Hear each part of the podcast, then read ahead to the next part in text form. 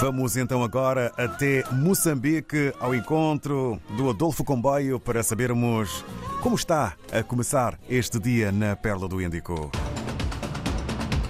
Por isso mesmo, muito bom dia, Adolfo Comboio. Ah, muito bom dia, ah, David Joshua, bom dia, ouvintes ah, da RDP África. Estamos na cidade de Maputo, onde a cidade acordou já com o sol escaldante. Fala-se, ou melhor, o Instituto Nacional de Meteorologia fala de 32 graus de máxima, o tempo muito quente, e aconselha-se aos municípios a beber muita água, pois sabemos que quando o corpo está hidratado, o volume de sangue aumenta e melhora a sua circulação. Olhando para os destaques, uh, hoje, daqui a pouco, o Serviço Nacional de Investigação Criminal na cidade uh, de Maputo fará a divulgação de uma operação de resgate de, de, de, em cativeiro de uma cidadã que foi raptada no passado dia 1 de novembro do ano em curso. Isto aconteceu no bairro da, da Somarshield, numa parte nobre da cidade de Maputo. E segundo o Serviço Nacional de Investigação Criminal, nesta incursão da polícia, neste resgate, foi possível neutralizar dois indivíduos do sexo masculino. Estes serão apresentados dentro de pouco tempo pelo Serviço Nacional de Investigação Criminal, onde a, a imprensa moçambicana poderá perceber, entender e, e questionar os motivos e talvez falar também com, com, com esta cidadã que foi raptada para perceber como é que foi passar estes dias sobre cativeiro destes malfeitores.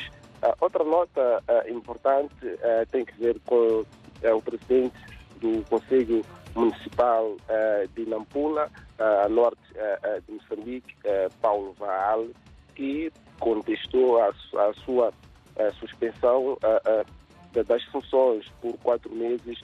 Esta suspensão que foi ordenada pelo Tribunal Judicial da província de Nampula, na sequência de um processo movido pelo Ministério Público. O edil é constituído arguido no segmento de um processo crime em que é suspeito de incitamento à desobediência coletiva durante as manifestações violentas desencadeadas pelo seu partido, neste caso a Renamo, em protesto contra os resultados das eleições autárquicas de 11 de outubro último. Reagindo, neste caso, à decisão, Vaal afirma que as manifestações são da autoria do Partido Renamo a nível central e considerou a decisão uma perseguição política. Outra nota que merece destaque, uh, David Joshua, tem mesmo que ver com o Banco de Moçambique, que reforça medidas para a segurança cibernética. Segundo o governador do Banco Central, é, Rogério Zandamela, é, neste caso, ele também alertou a ameaça neste caso, diz que esta, esta, esta, esta ameaça é real, neste caso, olhando para os sistemas cibernéticos e apelou à colaboração de todos os setores.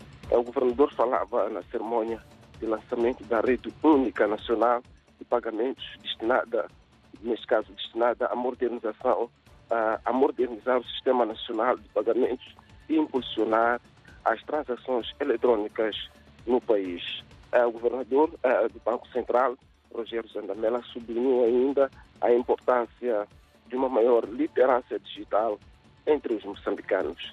É David Joshua, ouvintes da RDP África. Essas são as notas que preparamos para esta primeira hora e poderemos entrar mais, mais, mais para frente com mais atualização de notícias partindo de Maputo, Moçambique.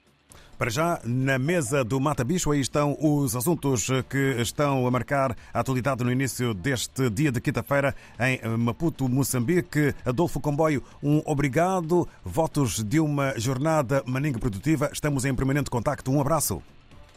Obrigado.